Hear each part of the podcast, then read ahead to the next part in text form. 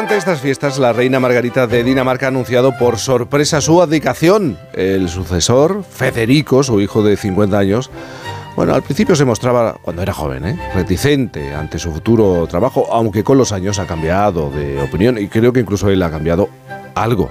Afortunadamente, como todos eh, hemos podido comprobar ayer al desenvolver los regalos, los Reyes Magos de Oriente no han sentido la tentación de, imitarla, eh, ni piensan hacerlo, digo de adicar ya se vio en la cabalgata que tienen intención de seguir trabajando, haciendo su trabajo eternamente, por suerte para nosotros.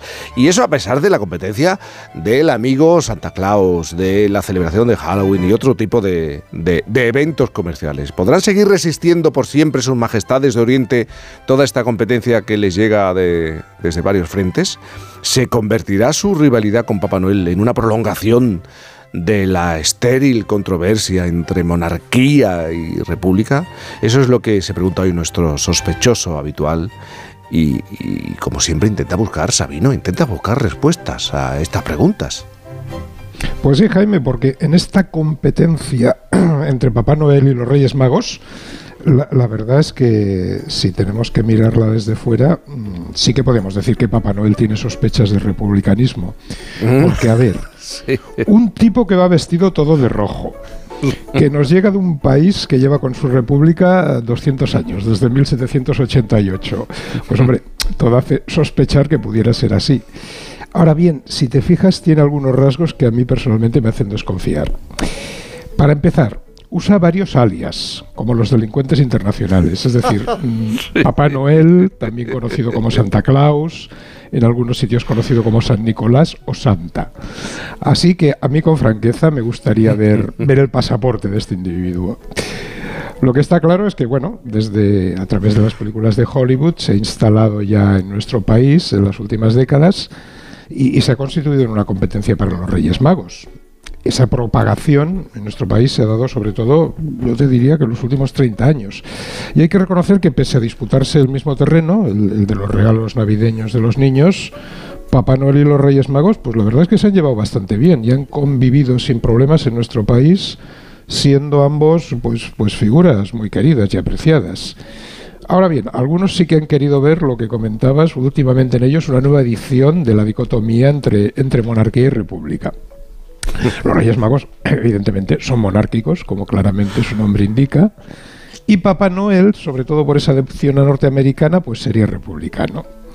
Claro, en los tiempos modernos pudiera parecer que la idea de república es más razonable que la de monarquía, ¿no? Sobre todo en la medida de que, porque claro, la primera prevalece los resultados matemáticos del voto por encima de, de lo que sería el simple hacer genético.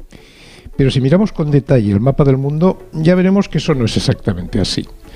Porque entre las repúblicas actuales está actualmente la República Popular China, la República eh, Democrática del Congo o la República de Venezuela, donde imperan regímenes que no son absolutamente nada razonables y no se atiende a la matemática del voto ni se respeta a las libertades más básicas.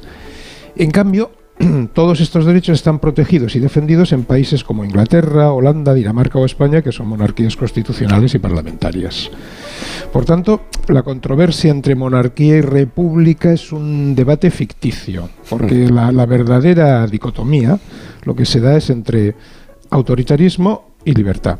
También hay repúblicas que defienden la libertad, como Italia, Francia o Alemania, y monarquías, como las de Arabia Saudí o de Brunei, que practican el mismo autoritarismo que la República China.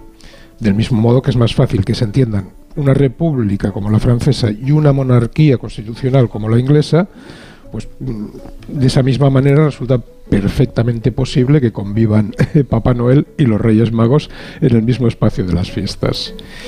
Pero cada uno de ellos, Jaime, si nos fijamos, sigue conservando eh, sus particularidades sus ventajas, inconvenientes, sus pros y sus contras. Los Reyes Magos tienen para nosotros las mismas ventajas que tienen las monarquías de los tiempos modernos.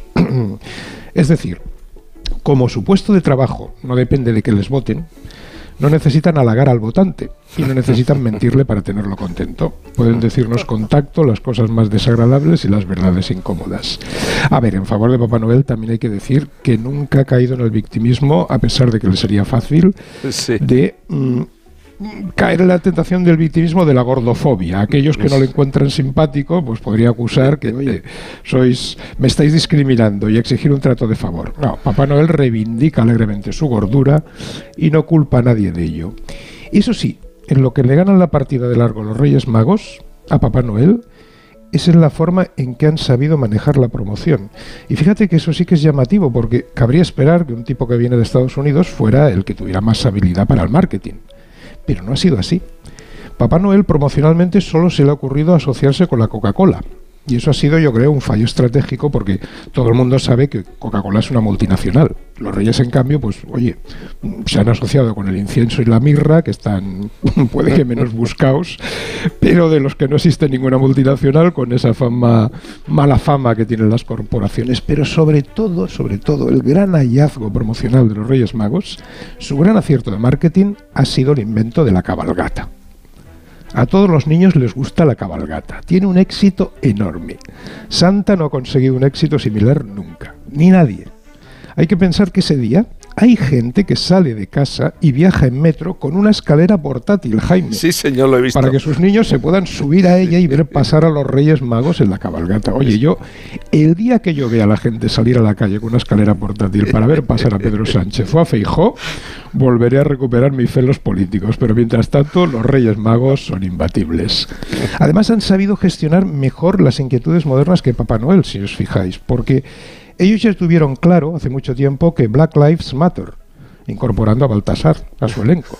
Y también con el cambio climático se han mostrado mejor adaptados y más sostenibles. Porque, a ver, con esto de la sequía ¿Tú sabes la de agua que consume un reno?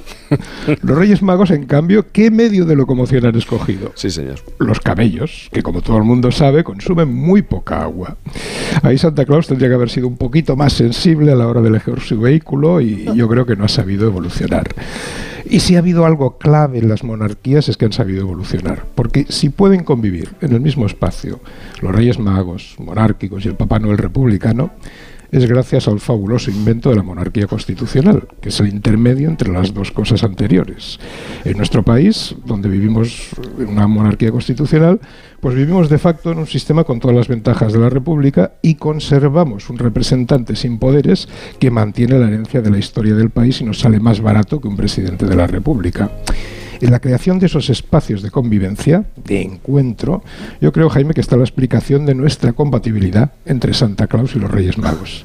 Así que mantengamos por la cuenta que nos trae esos espacios de convivencia, oye, porque al final, ¿cuál es el resultado? Si nos fijamos, pues que los niños consiguen tener el doble de regalos. Mira tú qué bien.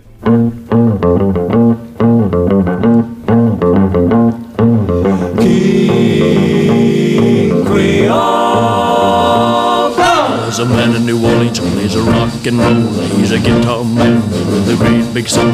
He lays down a beat like a ton of cola. He goes by the name of King Creole. You know he's gone, gone, gone, jumping like catfish on a pole.